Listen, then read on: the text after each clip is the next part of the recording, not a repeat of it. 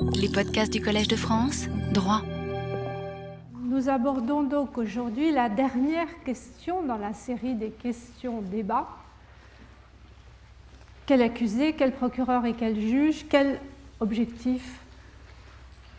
Et là, j'aurais envie de commencer par une lapalissade en disant l'objectif de toute justice pénale, bah, c'est la peine. Mais en réalité, derrière cette lapalissade se cache une sorte de point aveugle de toute notre réflexion sur les interdits fondateurs. Pourquoi un point aveugle? Eh bien là, je voudrais me référer à Paul Ricoeur, notamment à son livre sur la mémoire, l'histoire et l'oubli, mais aussi à un article moins connu qu'il a écrit sur Avant la justice non violente, la justice violente, dans un livre dont vous avez la, référence dans la fiche. Il semble acquis que la transgression de l'interdit appelle un châtiment, appelle une punition. Et pourtant, Ricoeur n'hésitait pas à qualifier la peine de scandale intellectuel. Un scandale, disait-il, parce qu'elle ajoute, c'est même sa raison d'être, la souffrance du condamné à la souffrance de la victime, et un scandale intellectuel, car ce raisonnement qui substitue, dans une sorte de talion revisité, la violence de la peine à celle du crime, contredit, disait-il, tout effort pour rationaliser la justice en substituant la peine à la vengeance. Il écrivait La raison trébuche au vu des arguments censés justifier la peine dans un système de pensée qui a pour référence centrale la loi.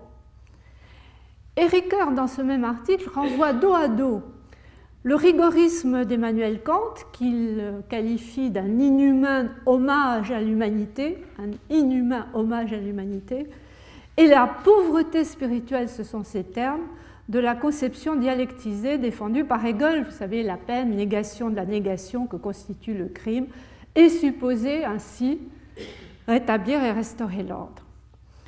Alors ce n'est sans doute pas un hasard si cette méditation sur la peine a pris place dans un ouvrage qui était consacré au processus de vérité et réconciliation mis en place en Afrique du Sud en application de la Constitution provisoire de 1993, dont l'épilogue annonçait la volonté de transcender les divisions et les luttes du passé.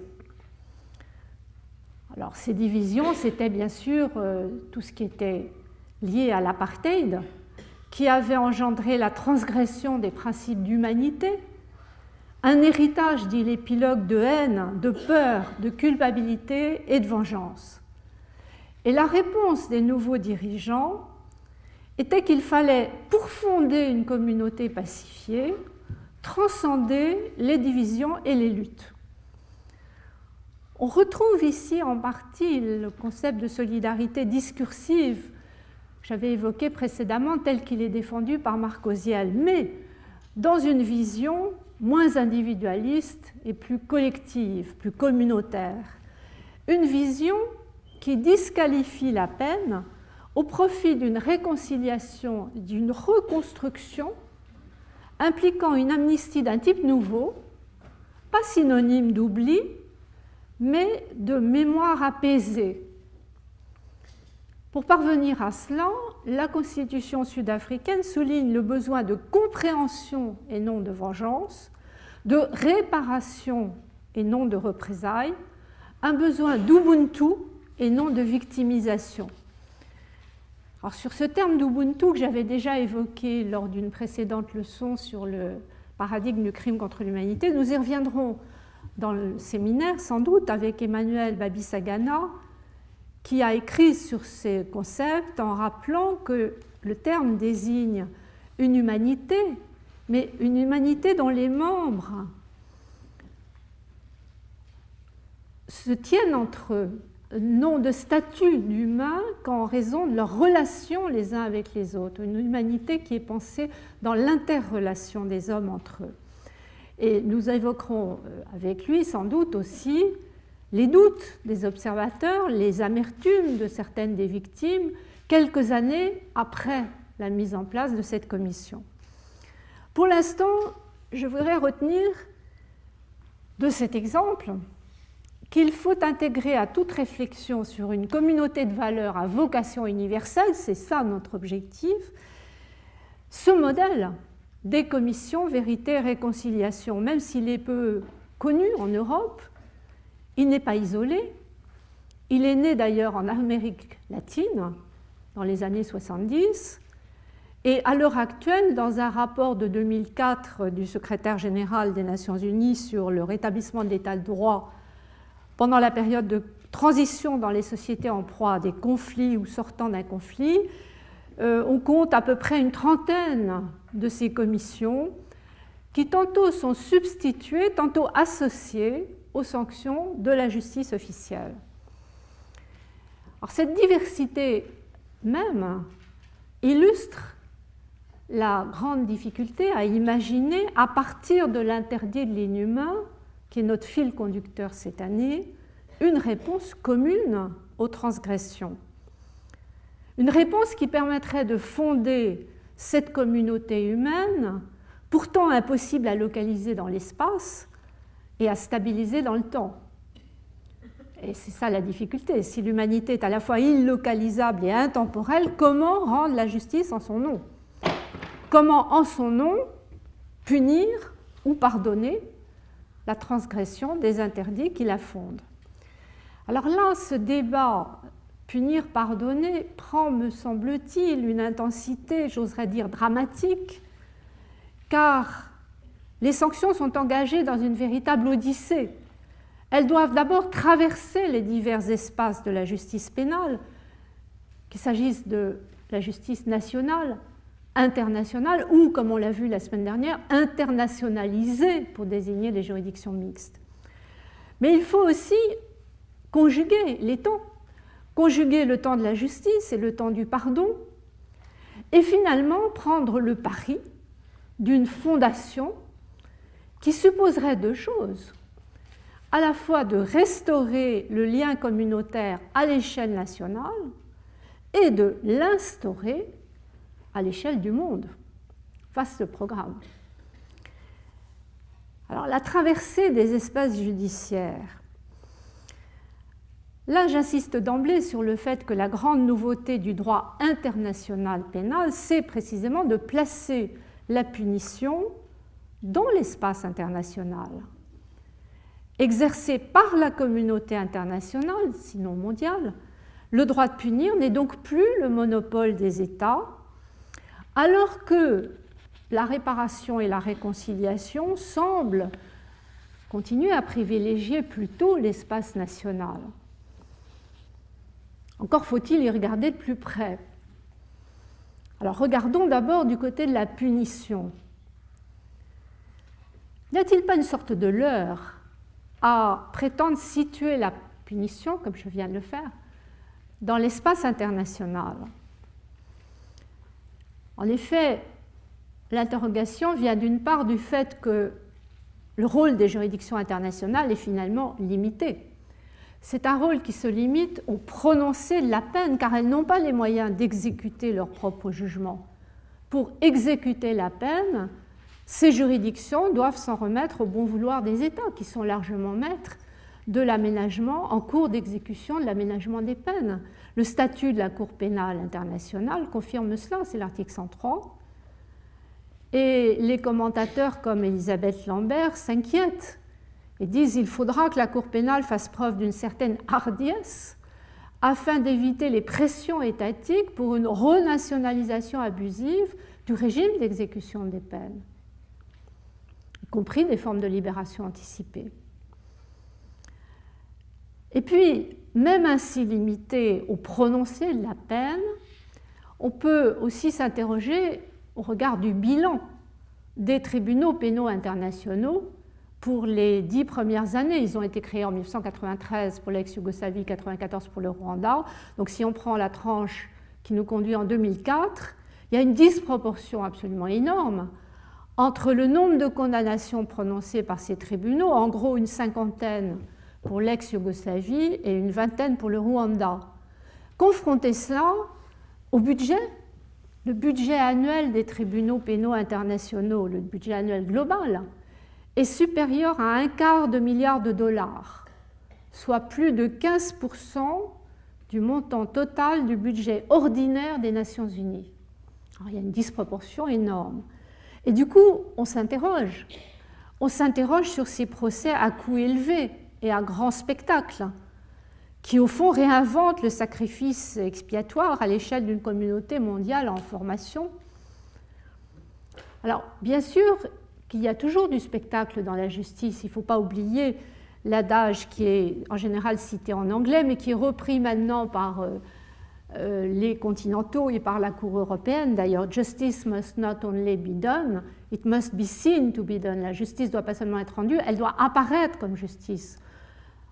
Donc l'idée de spectacle n'est pas tout à fait étrangère. À tel point que pour évaluer l'impact de cette justice internationale spectacle, un auteur euh, qui a écrit dans la, revue de la Croix-Rouge internationale, Pierre Azan, a récemment proposé de tenir compte de ce qu'il appelle le principe de la boule de billard. C'est-à-dire que le joueur vise une première boule pour en atteindre une seconde qui constitue son véritable objectif. Alors il dit, ben, c'est comme ça avec le tribunal pénal pour l'ex-Yougoslavie. La première cible se trouve en ex-Yougoslavie, mais la véritable cible, le véritable public, c'est le public de l'Occident. Et de ce point de vue, ajoute-t-il, le tribunal a eu un formidable succès auprès des opinions occidentales. Il a joué le rôle d'un grand déclencheur du processus de lutte contre l'impunité et de judiciarisation du système international. Il a entraîné à sa suite la création de multiples tribunaux internationaux, celui pour le Rwanda puis la Cour pénale, et internationalisé les fameux tribunaux mixtes dont on a parlé euh, dernièrement. Il a entraîné aussi ce tribunal la mondialisation des juges nationaux à travers le développement, dont on a également parlé la semaine dernière, de la compétence universelle, sorte de grand réveil des juges. Alors cela étant dit, il ne faut pas oublier que nous sommes seulement au tout début, et je le rappelle toujours parce que ça me paraît important, au tout début d'une transformation qui prendra sans doute des décennies avant de se mettre vraiment en place. Il faut donc éviter, malgré le faible nombre de condamnations, de réduire cette justice internationale à ce jeu de billard. Il faut essayer de revenir aux critères plus classiques de la punition, rétribution, prévention, neutralisation, pour examiner au fond la nature des peines et les conditions qui en commandent le prononcé. Alors, ce qui apparaît d'emblée à l'étude du statut de ces tribunaux de la Cour pénale, c'est que la peine, même complétée par l'amende et la confiscation, reste pour l'essentiel centrée sur l'emprisonnement, à perpétuité ou à temps. Comme l'a qualifié Pierrette Ponsla, c'est la peine à tout faire de cette justice internationale. Alors, bien sûr, on ne regrettera pas ici la disparition de la peine de mort, notant au passage que c'est une nouveauté majeure de la période post-Nuremberg. Elle a été appliquée à Nuremberg, mais depuis, elle a disparu de la justice internationale sous la pression du droit des droits de l'homme, du droit international des droits de l'homme, qui anticipe en quelque sorte sur un mouvement d'abolition qui est encore inachevé au niveau national. Il y a eu tout récemment le deuxième congrès mondial sur l'abolition de la peine de mort à Paris, qui a fait l'inventaire d'un certain nombre de grands pays, à commencer par les États-Unis et la Chine, euh, qui continue à appliquer, à prononcer d'abord, à appliquer ensuite la peine de mort. Mais laissant cette question de côté, il faut reconnaître que l'on reste loin dans la politique des peines des tribunaux internationaux du principe d'individualisation des peines, principe fortement inscrit euh, dans la tradition pénaliste, qui entraînerait une très grande diversification au moins dans la théorie. C'est vrai que dans les pratiques euh, quotidiennes des tribunaux, je ne suis pas sûre que la diversification soit toujours parfaitement appliquée. L'emprisonnement reste une peine euh, presque systématique. Mais il y a tout de même un principe d'individualisation qu'on ne retrouve pas dans la justice pénale internationale. il y a peu d'évolution entre les tribunaux et la Cour. Euh, la principale différence, c'est que le statut de la Cour ne renvoie plus du tout au droit interne dans le prononcé de la peine, alors que le statut pour l'ex-Yougoslavie faisait référence au droit et aux pratiques de l'ex-Yougoslavie. Il y a une autre différence qui est peut-être plus notable dans le statut de la Cour pénale, c'est qu'elle a introduit ce qu'on appelle dans le jargon des pénalistes la césure du procès pénal, c'est-à-dire la séparation entre le verdict de culpabilité et l'audience sur la peine. C'est l'article 76 du statut qui est inspiré d'ailleurs des systèmes de common law plus que de la tradition qui est la nôtre, où on réunit le verdict de culpabilité et l'audience sur la peine. En général, il y a des exceptions.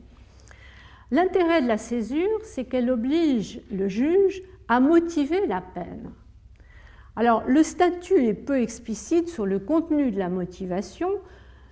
Il renonce ce statut de la Cour à définir des sortes de principes directeurs, ce que les anglo-américains appellent sentencing guidelines. Il n'y en a pas dans le statut de la Cour. Il y a simplement des références très générales à des critères comme la gravité du crime ou la situation personnelle du condamné. Un peu plus précis, le règlement de procédure et de preuve introduit une liste de circonstances dites atténuantes ou aggravantes, mais qui sont à caractère facultatif. Donc finalement, cette motivation, il faut la chercher dans la jurisprudence. Ce sont les juges qui vont être ainsi amenés à expliciter leur politique de la peine. Mais alors là, si on se plonge dans cette jurisprudence, on reste un peu perplexe sur les représentations que ces juges internationaux se font des fonctions de la peine, des fonctions de la punition. Ainsi, dans son jugement de 1998 sur le camp de Celibici, le tribunal pénal pour l'ex-Yougoslavie s'est lancé dans un très long, un interminable exposé de politique pénale. Assez curieusement, il commence par affirmer que la théorie du châtiment avatar de la théorie primitive de la vengeance, conduirait la Chambre de première instance à sévir pour apaiser la justice. Mais, ajoute-t-il, la politique du Conseil de sécurité de l'Organisation des Nations Unies vise à réconcilier les parties. Tel est le fondement des accords de Dayton, par lesquels toutes les parties au conflit en Bosnie-Herzégovine ont convenu de vivre ensemble. Il serait donc contre-productif de faire du châtiment l'unique fondement de la peine et ce serait contraire au but du Conseil de sécurité qui est de restaurer et de maintenir la paix sur le territoire de l'ex-Yougoslavie. Alors, si le châtiment, comme le dit le tribunal, n'est pas en lui-même une garantie de justice, vers quoi doit tendre cette justice pénale? Eh bien, il dit que la justice pénale doit tendre à protéger la société contre le coupable, contre le comportement hostile, prédateur du coupable, et alors cette politique de protection implique, selon le tribunal, le plus souvent de longues peines de prison. C'est un facteur important, dit-il, lorsque le coupable apparaît dangereux pour la société. Voyez comment on glisse de culpabilité à dangerosité, de punition du coupable à neutralisation de la personne dangereuse, puisqu'il s'agit de protéger la société. Or, ce glissement n'est pas neutre. Même si le tribunal évite de s'en expliquer, l'échelle de gravité n'est pas la même. Si vous comparez la gravité de la faute passée à la dangerosité qui, elle, est présente au futur, vous n'avez pas la même échelle. Donc probablement pas les mêmes durées pour ce qui est de l'emprisonnement. Alors le tribunal ajoute d'ailleurs encore un argument, c'est que la dissuasion devrait être, selon lui, le principal facteur à prendre en considération dans la condamnation. La dissuasion, ça veut dire étouffer, dit-il, toute velléité de récidive chez l'accusé, dissuasion spéciale, et dissuader les personnes placées dans la même situation de commettre des crimes similaires, dissuasion générale, prévention générale. Donc, si on s'en tient à l'affaire Celibici, c'est au nom de cet objectif, disons, neutralisation-dissuasion, que doivent être prononcées les peines de prison. Et il conclut tout ça que même si les longues peines d'emprisonnement ne constituent pas une solution idéale, elles sont dans certaines situations nécessaires pour assurer le maintien de la stabilité dans la région. la condamnation de hauts responsables politiques et militaires montrera qu'ils ne peuvent continuer en toute impunité à ignorer les injonctions et les desseins de la communauté internationale. Alors, par la suite, là c'est 98, c'est une des premières décisions de condamnation, les juges vont reprendre d'une décision à l'autre ce débat, rétribution, dissuasion, neutralisation. Mais ils vont le reprendre selon un équilibre qui varie d'une affaire à l'autre. Par exemple, dans l'affaire Cunarak jugée en 2001, il y a clairement un retour au châtiment. Les juges tiennent à souligner qu'il ne s'agit pas d'assouvir un désir de vengeance, mais d'exprimer comme il se doit, par le châtiment, par la punition, par la rétribution, le sentiment d'horreur de la communauté internationale face à ces crimes. Alors, dans l'arrêt Cunarak, il y a toute une critique fond de la jurisprudence antérieure, une critique de la neutralisation, de l'idée qu'il faut protéger la société et mettre hors d'état de nuire les coupables, car cela, dit le tribunal, imposerait d'infliger au coupable une peine d'emprisonnement plus longue pour le tenir à l'écart de la société, parce qu'on pense que le crime dont il est convaincu montre sa dangerosité. Et il ajoute très sévère pour les euh, arguments précédemment développés, l'accusé dans ce système de pensée et pour ainsi dire détenu préventivement. Et pourtant, dans beaucoup d'affaires, ajoute-t-il, dont est saisi le tribunal, voire dans la plupart d'entre elles, les coupables n'ont pas de casier judiciaire pour les crimes antérieurs ayant un rapport avec ceux qu'ils ont commis pendant le conflit armé. Dans presque tous les cas, les personnes reconnues coupables par le tribunal international sont pour la première fois les auteurs d'un crime international. Donc on nous dit dans cette affaire Cunara qu'il ne serait ni juste ni raisonnable de prendre en compte dans la sentence la nécessaire protection de la société ou la détention préventive, à moins qu'on ne puisse établir que le coupable est porté à des violations de droit international humanitaire ou à des crimes en rapport avec ces violations. De par leur nature même, conclut-il, les violations du droit international humanitaire ne peuvent être commises que dans un contexte très particulier qui ne se représentera sans doute pas dans la société où le condamné pourrait en fin de compte se réinsérer après sa libération. Donc l'argument dangerosité, neutralisation n'est pas le bon, il faut revenir à l'argument de la punition.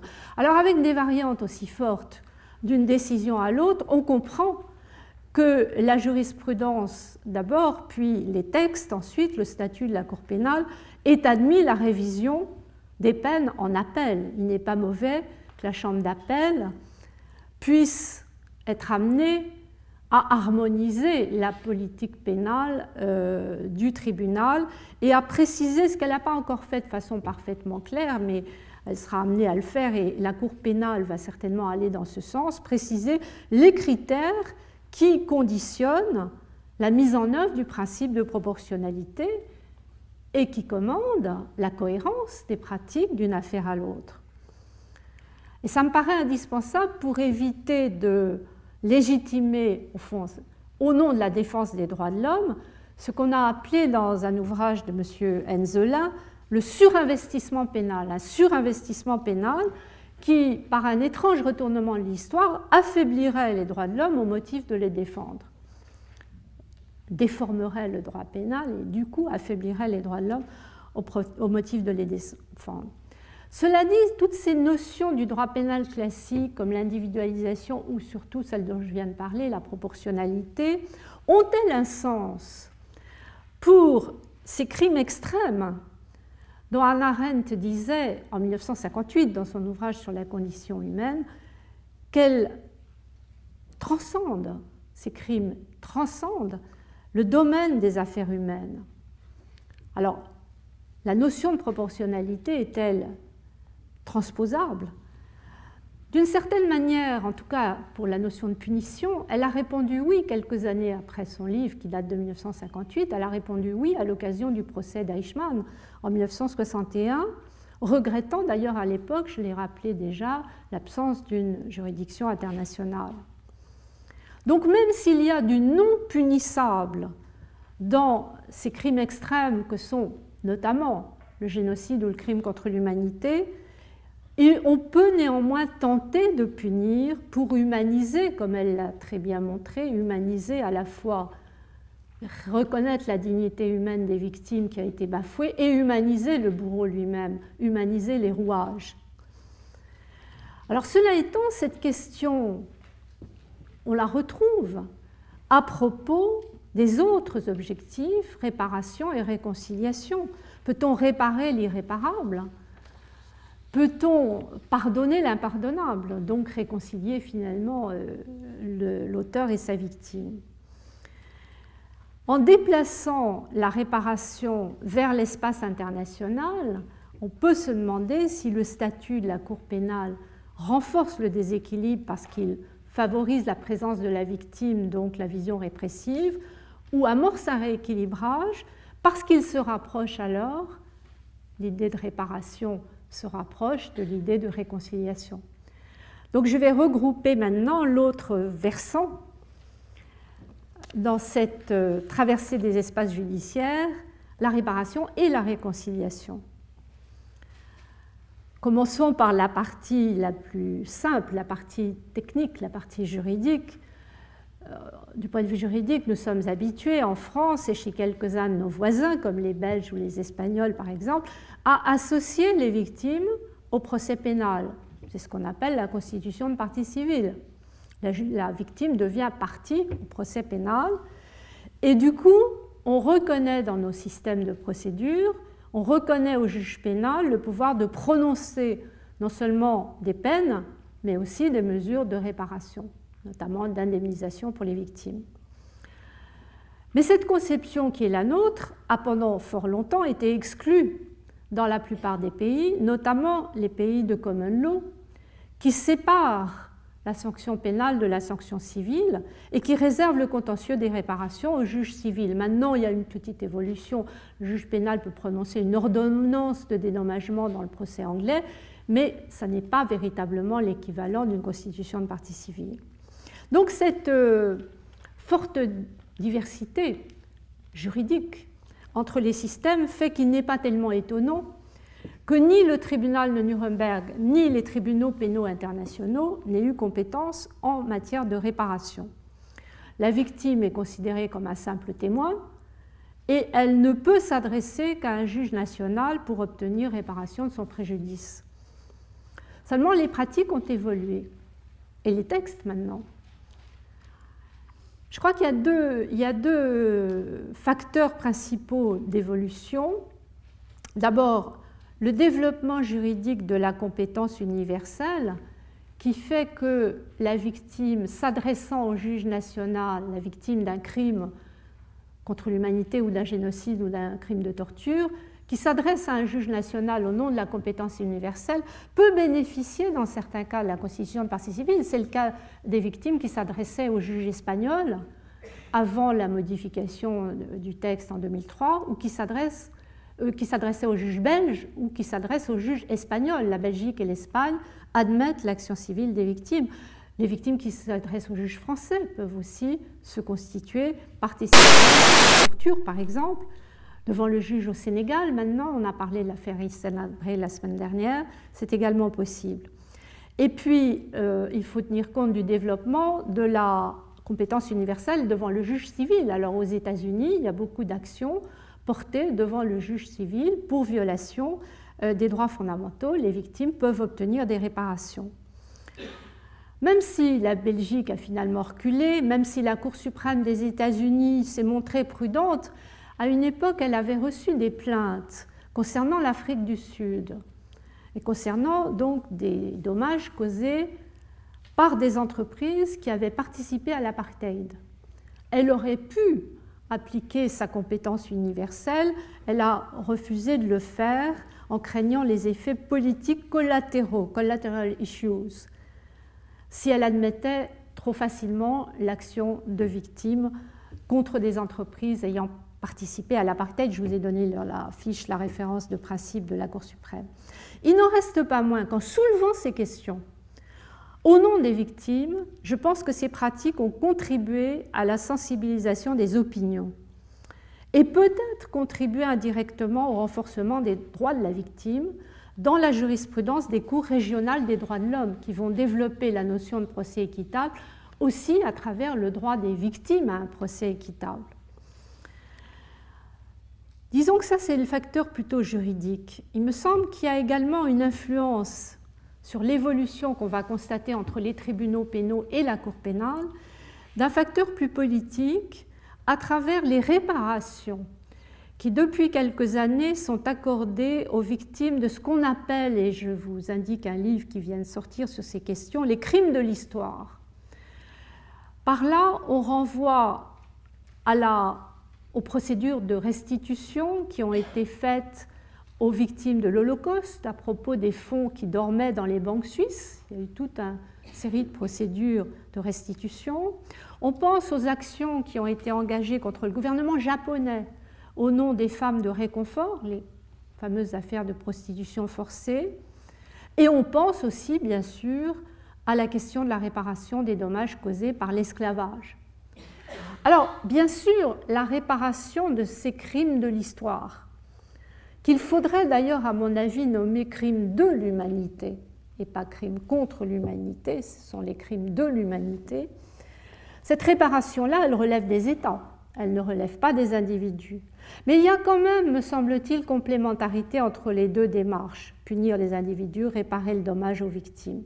Et d'ailleurs, dans un rapport important qui a été euh, remis à la Commission droit international des Nations Unies en 1995 par le professeur Sherif Bassiouni, on associe ces différents types de, de réparation.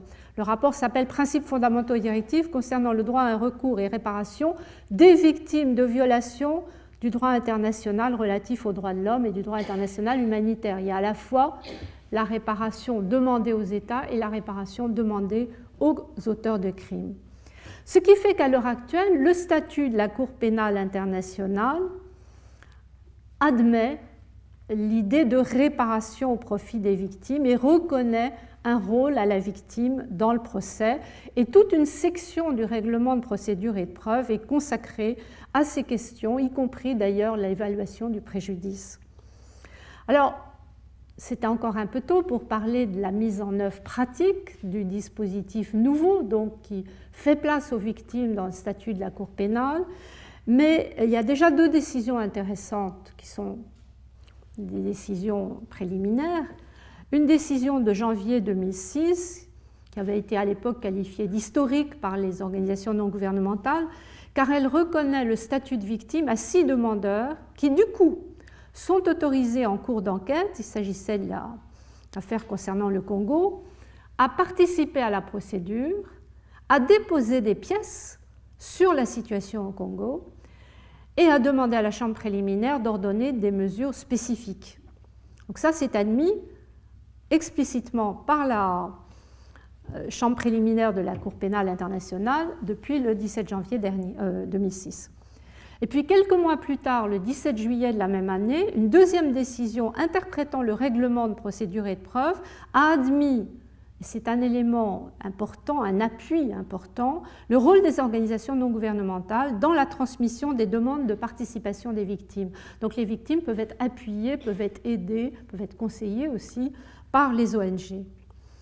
Alors le problème, c'est que le procès pénal, même s'il est ainsi entr'ouvert à la société civile, ou plutôt, vous savez que je préfère l'expression des acteurs civiques aux acteurs civiques, il reste dépendant de la possibilité d'identifier les auteurs et d'établir la responsabilité, ce qui fait que dans bien des cas, même leur présence au procès pénal ne garantira pas aux victimes au bout du compte l'indemnisation de leurs dommages pécuniaires ou la réparation du préjudice moral. C'est un point qui avait été très bien vu par la commission Cassese qui avait été chargée en 2005 par les Nations Unies de l'enquête sur les crimes commis au Darfour. Faisant observer ce risque, la commission disait il sera nécessaire de coupler le mécanisme proprement pénal avec la création d'une commission d'indemnisation. Et là, disait le rapport, il faudra s'inspirer des précédents nationaux au Japon et en Europe, mais en prévoyant une, composition mixte pour assurer l'indépendance en transposant les mécanismes de réparation au niveau d'une justice internationale. Donc l'objectif, au fond, c'est de renforcer les chances pour la victime d'obtenir une indemnisation, tout en étendant la réparation à d'autres mesures. L'indemnisation étant pécuniaire, il y a d'autres mesures possibles.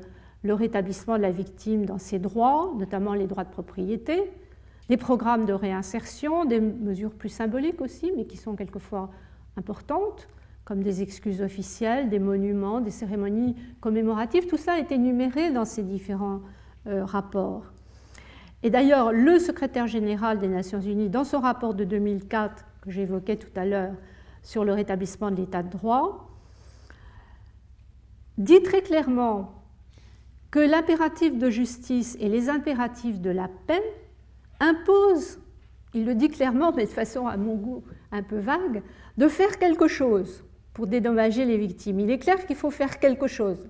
Mais faire quelque chose, c'est faire quoi? Alors là, le rapport est prudent. Il énumère divers mécanismes, ce qu'il appelle mécanismes d'administration de la justice, terme compris dans un sens très large qui inclut bien sûr la justice pénale, mais aussi ce que le rapport appelle les commissions de vérité, qu'il présente comme un autre mécanisme utile pour réparer les violations passées des droits de l'homme. Commission de vérité qu'il définit comme une aide apportée aux sociétés qui sortent d'un conflit pour déterminer les responsabilités, préserver les éléments de preuve, identifier les auteurs et éventuellement recommander des mesures de réparation ou des réformes institutionnelles. ce que je trouve intéressant dans ce passage du rapport du secrétaire général des Nations Unies, c'est qu'il marque le lien, voire même le chevauchement, entre punition, réparation et réconciliation. Car au passage, le rapport rappelle qu'une trentaine de commissions, la plupart nationales, ont déjà été créées.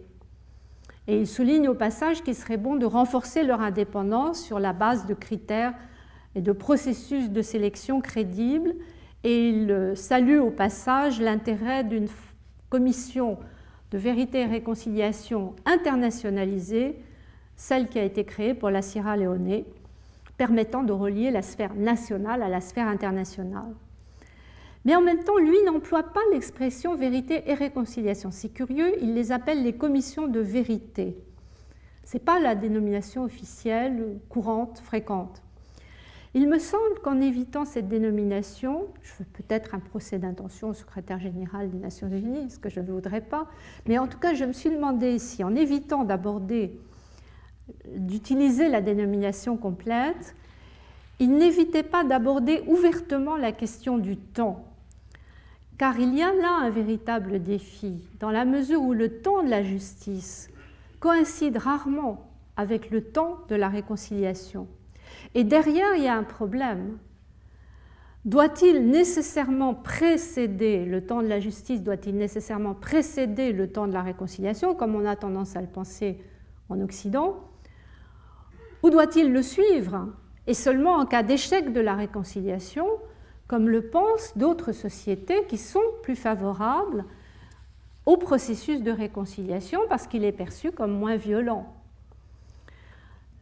Ce qui nous amène à cette idée qu'il y a quelque part un défi au temps.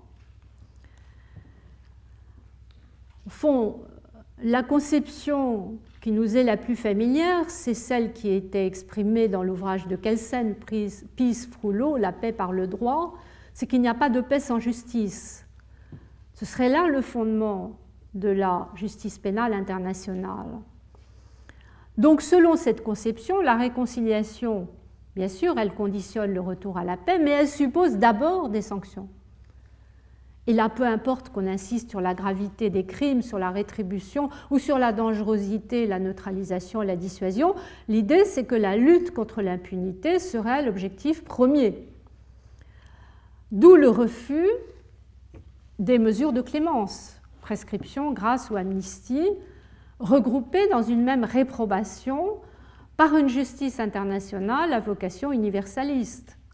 On punit d'abord, on pardonne ensuite et seulement à certaines conditions. Autrement dit, punir et pardonner, ce seraient deux séquences dont l'ordre serait immuable. D'abord punir. Et pourtant, dans une récente étude dirigée par Hélène Ruiz-Fabry dans le cadre de l'UMR de droit comparé, Portant sur les mesures de clémence, elle fait observer que certains couples que l'on pensait solides, comme la paix et la justice, peuvent devenir improbables au gré des circonstances historiques, au gré du moment. Improbable et peut-être même antagonique. S'il n'est pas toujours possible en tout lieu et à tout moment d'associer la justice et la paix, il faut accepter non seulement des rythmes différents, mais peut-être des séquences inversées. D'où l'expression nouvelle qu'on commence à lire ici ou là de justice transitionnelle, qui est appliquée de façon très diversifiée à des pratiques juridictionnelles et non juridictionnelles, et qui nous montre peut-être que l'universalisme ne devrait pas exclure la diversité des cultures. Alors c'est principalement en Amérique latine, en Afrique, ou plus rarement en Asie, mais il y a des exemples au Sri Lanka, en Corée du Sud ou en Indonésie récemment, que les commissions de vérité et réconciliation sont apparues et se sont développées. Je me souviens, c'est un souvenir personnel, en 1993, quand j'ai participé aux travaux de la commission présidée par Pierre Truche pour faire des propositions pour une justice pénale euh, qui était destinée au Conseil de sécurité de l'ONU, nous n'avons pas du tout discuté de la question des commissions vérité et réconciliation. Elles existaient déjà à l'époque, mais on n'en a pas parlé, ce n'était pas du tout dans notre champ de, euh, de recherche. Alors que ces commissions suggèrent qu'il serait possible, dans certains contextes et à certaines conditions, il ne faut pas accepter non plus n'importe quoi, il serait possible de commencer par le pardon et de réserver la sanction aux échecs de la réconciliation. Là, ce serait la séquence pardonner ou punir. Alors, le, schéma auquel nous sommes le plus habitués, punir et pardonner, si l'ordre est immuable, si l'objectif premier est bien de punir, il faut en effet remettre en cause les mesures traditionnelles de clémence. Mais comme nous l'avons un peu abordé, cette question à propos de la responsabilité et de l'impunité, la remise en cause n'est pas identique pour toutes ces mesures. Pour ce qui est de la prescription, mais la prescription c'est l'oubli plus que le pardon. Pour ce qui est de la prescription, on peut dire qu'elle est désormais exclue pour les crimes internationaux. Le principe de prescriptibilité est fortement inscrit dans les textes, il est inscrit dans le droit de Nuremberg, il est inscrit dans le statut de la Cour pénale, et il est imposé, comme nous l'avions vu, par plusieurs conventions de l'ONU et du Conseil de l'Europe. Même s'il y a peu d'adhérents à ces conventions, elles posent le principe. Et puis à cela, il faut encore ajouter des décisions du Comité des droits de l'homme de l'ONU et surtout des décisions de la jurisprudence des cours régionales des droits de l'homme. D'abord la Cour interaméricaine à propos d'une affaire concernant le Pérou en 2001 et plus récemment la Cour européenne, décision fondée sur le droit des victimes à un procès équitable. De sorte qu'on peut considérer, semble-t-il, que l'imprescriptibilité est devenue une règle de droit international coutumier, pas seulement conventionnelle. Une règle qui, au nom de la lutte contre l'impunité, aurait vocation à s'étendre à l'ensemble des dispositifs de clémence. Mais là, l'extension ne peut pas se faire de façon aussi simple. Si on prend la question de la grâce, c'est au départ une prérogative étatique. Malgré tout, la grâce n'est pas supprimée par la justice pénale internationale, ça reste une prérogative des États, mais elle est encadrée en ce qui concerne les condamnations prononcées par un tribunal international ou par la Cour pénale. L'État dans lequel on va exécuter la condamnation ne peut accorder la grâce sans soumettre sa proposition d'abord à l'accord des juges internationaux. Donc là, il y a un début d'encadrement avec d'ailleurs des, des, conditions qui sont posées par le, les statuts des tribunaux, puis de la Cour pénale, c'est l'article 110 pour la Cour. Alors l'autre question délicate, parce qu'elle relève aussi de la souveraineté des États, c'est l'amnistie. Particulièrement délicate quand on se souvient qu'elle peut prendre des formes juridiques différentes. L'amnistie peut être accordée par une loi, mais elle peut aussi être accordée par un traité. Je pense aux accords d'Évian en 1961, amnistiant de part et d'autre les crimes commis pendant la guerre d'Algérie. C'était un traité. Toutefois, l'amnistie, sans être interdite en tant que telle pour les crimes internationaux, est maintenant encadrée à travers la question des pratiques dites d'auto-amnistie, qui a été particulièrement développée en Amérique latine euh, dans les années 80, tellement développée que l'amnistie était parfois déguisée sous d'autres dénominations. En Argentine, c'est un cas typique. Il y a eu trois lois successives qui, sous des noms variés, équivalaient à l'auto-amnistie euh, des principaux dirigeants. La première loi avait été adoptée sous la dictature en 1983 et elle avait utilisé la prescription en déclarant la prescription acquise et l'action pénale éteinte pour les crimes commis par des militaires ou des membres des forces armées. Après le retour à la démocratie, il y a encore eu deux autres lois pour interdire des poursuites, la loi du point final, et pour présumer que les officiers et leurs subordonnés aurait agi sur ordre et serait irresponsable, la loi sur le devoir d'obéissance.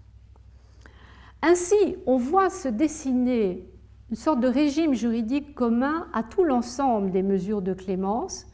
Et là, il faut se référer à l'initiative qui avait été prise en 1993 déjà à Genève par la Commission nationale consultative des droits de l'homme, la Commission française, qui avait organisé des rencontres sur l'impunité en associant la Commission internationale des juristes, et qui a posé un certain nombre de, principes qu'on pourrait raccorder au fond à l'idée d'un pardon conditionné, puisque la Commission, dans cette déclaration de Genève, partait de l'idée simple que l'impunité absolue est un déni de justice et une violation du droit international, mais ajoutait que des limitations pourrait, dans des circonstances exceptionnelles, être consenti au droit de punir afin de favoriser le retour à la paix ou la transition vers la démocratie. Et je dis pardon conditionné parce que, de façon très précise, cette déclaration de 1993, qui a été reprise ensuite par le rapport de Louis Joannet en 1996 à la, commission,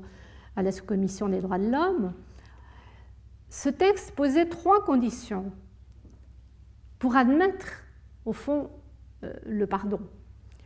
Condition politique, exclure l'auto-amnistie. On ne se pardonne pas à soi-même. Condition juridique, garantir les droits des victimes et de leurs ayants droit à être équitablement indemnisés et s'il y a lieu, pleinement réhabilités. C'était 1993, c'était avant la jurisprudence des cours de droits de l'homme, mais ça annonçait déjà cette future jurisprudence sur les droits des victimes.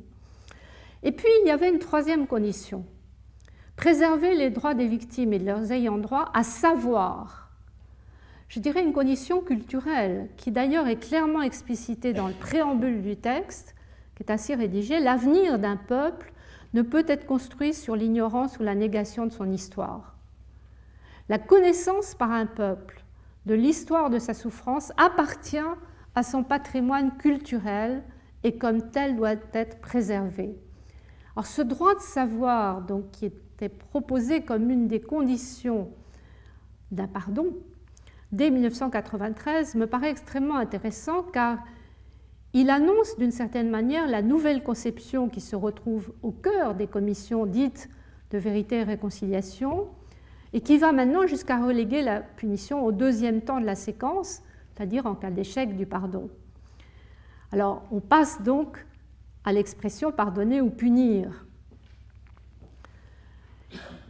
qu'elle soit complémentaire du procès ou substituée au procès qui n'aura lieu qu'en cas d'échec, il y a un point commun au comité Vérité Réconciliation, c'est que leur mission, c'est d'enquêter d'abord sur les violations commises pendant une période circonscrite du passé, de rendre publiques ces violations et parfois de faire des recommandations.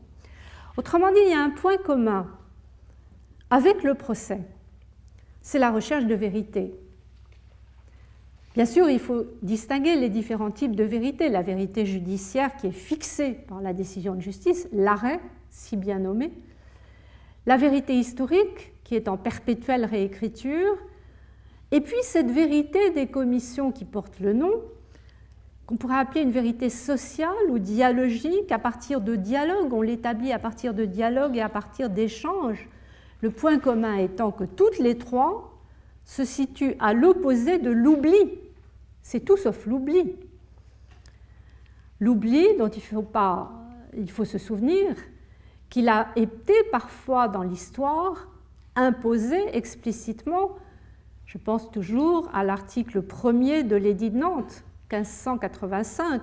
Le roi Henri IV, qui était soucieux de mettre fin aux guerres de religion, ordonnait à ses sujets que la mémoire de part et d'autre demeure éteinte et assoupie comme chose non avenue.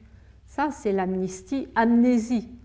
Plus le droit d'en parler, la mémoire doit être éteinte et assoupie comme de choses non avenues.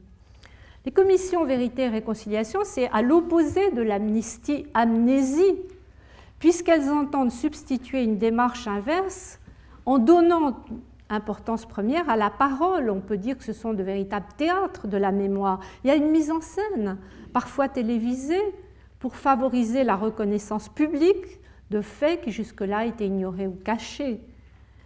Mais ce n'est pas la même mise en scène que la mise en scène judiciaire, car l'éclairage est mis aussi sur la victime.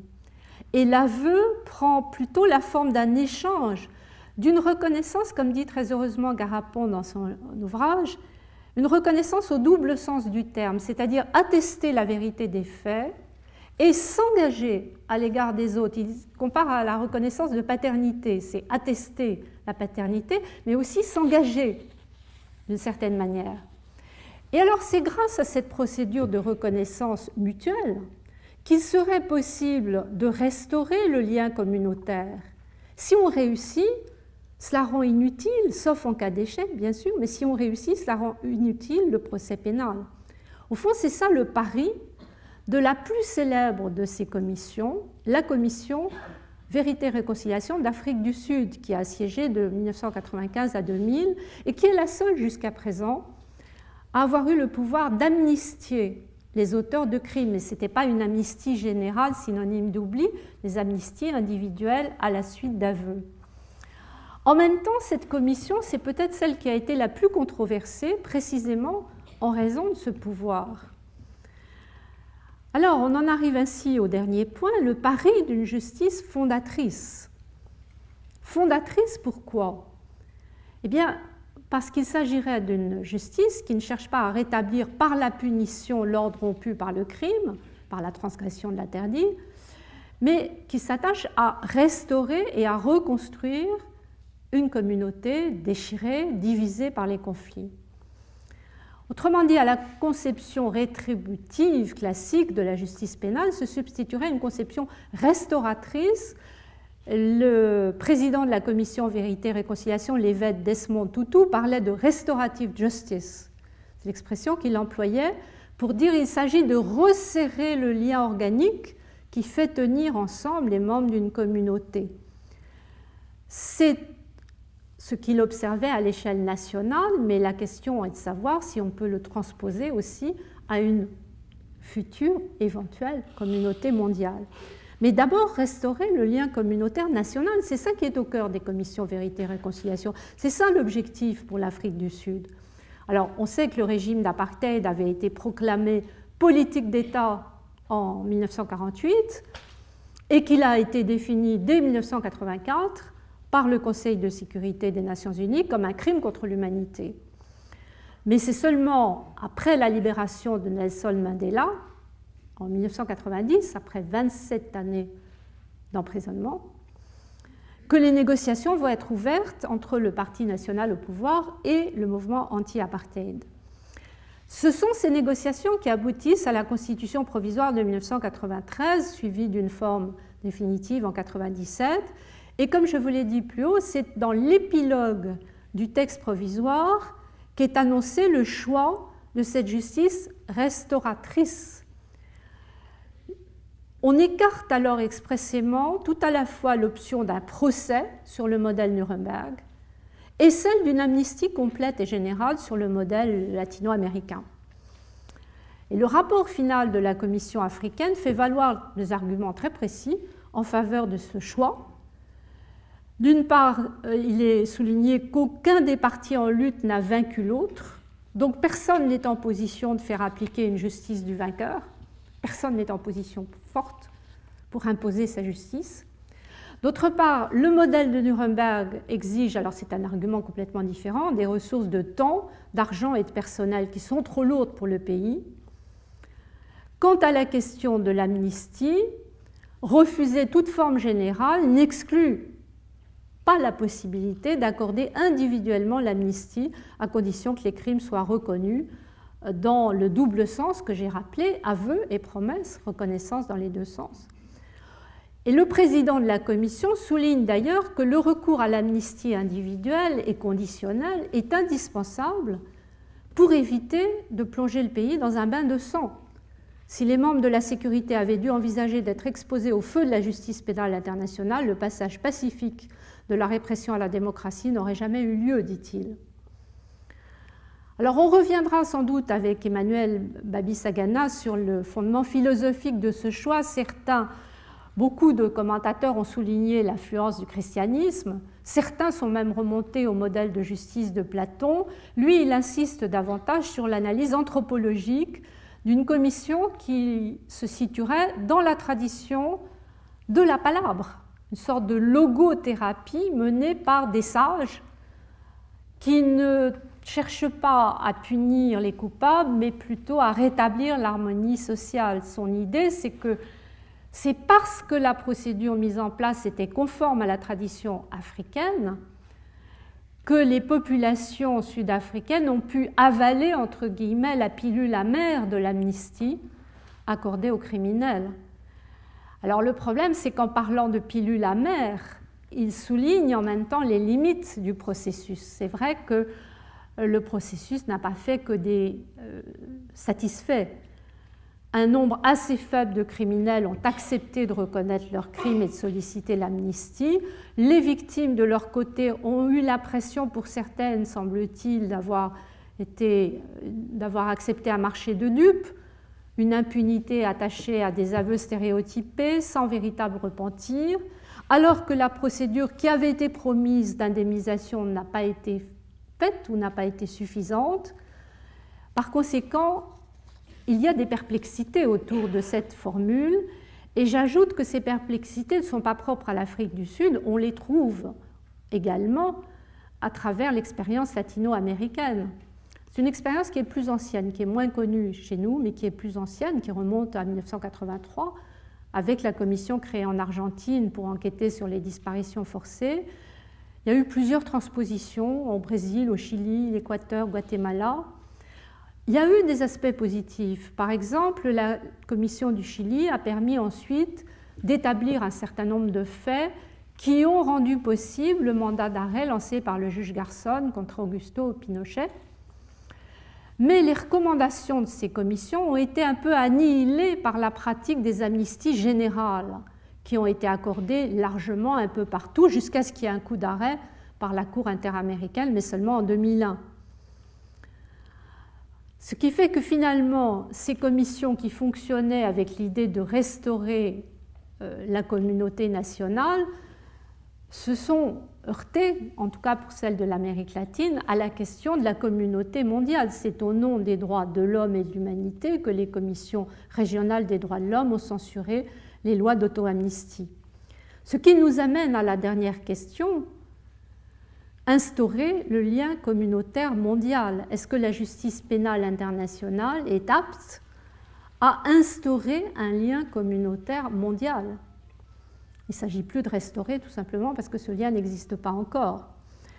Alors, il me semble que si on oppose de façon trop radicale les règles du droit international aux pratiques nationales de réconciliation, il y a un risque très clair de diviser les communautés sans réussir à instaurer un lien mondial. Donc, la bonne solution serait sans doute de rechercher ici encore des principes directeurs communs, c'est-à-dire de ne pas imposer l'uniformité, mais d'essayer d'aller vers une harmonisation progressive des pratiques nationales.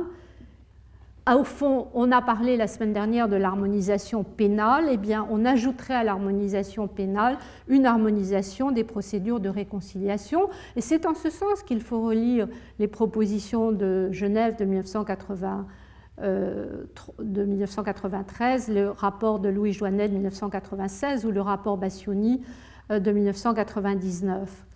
Alors, ces principes directeurs, certains pourraient être communs à la forme pénale et à la forme réconciliation, C'est par exemple l'indépendance ou l'impartialité euh, des commissions, la protection des victimes et des accusés ou des témoins, la publicité des rapports. Mais il faudrait aussi penser à des conditions propres aux procédures de réconciliation, et c'est là qu'on retrouverait l'interdiction de l'auto-amnistie, les droits des victimes, le droit de savoir, le droit des peuples à connaître leur histoire. Simplement, je voudrais insister là-dessus, ces principes directeurs, ces principes d'harmonisation devraient être conçus en tenant compte des pratiques et en évitant de les faire entrer à tout prix, je dirais, dans un moule de pensée occidentale. Au fond, il s'agit d'admettre que le refus de l'amnistie amnésie n'implique pas nécessairement un refus absolu de toute forme d'impunité. Donc il faudrait définir les principes en commun. Je crois que c'est la condition pour articuler punition, réparation et réconciliation sans nécessairement imposer la punition comme préalable nécessaire au pardon, antérieur et nécessaire au pardon.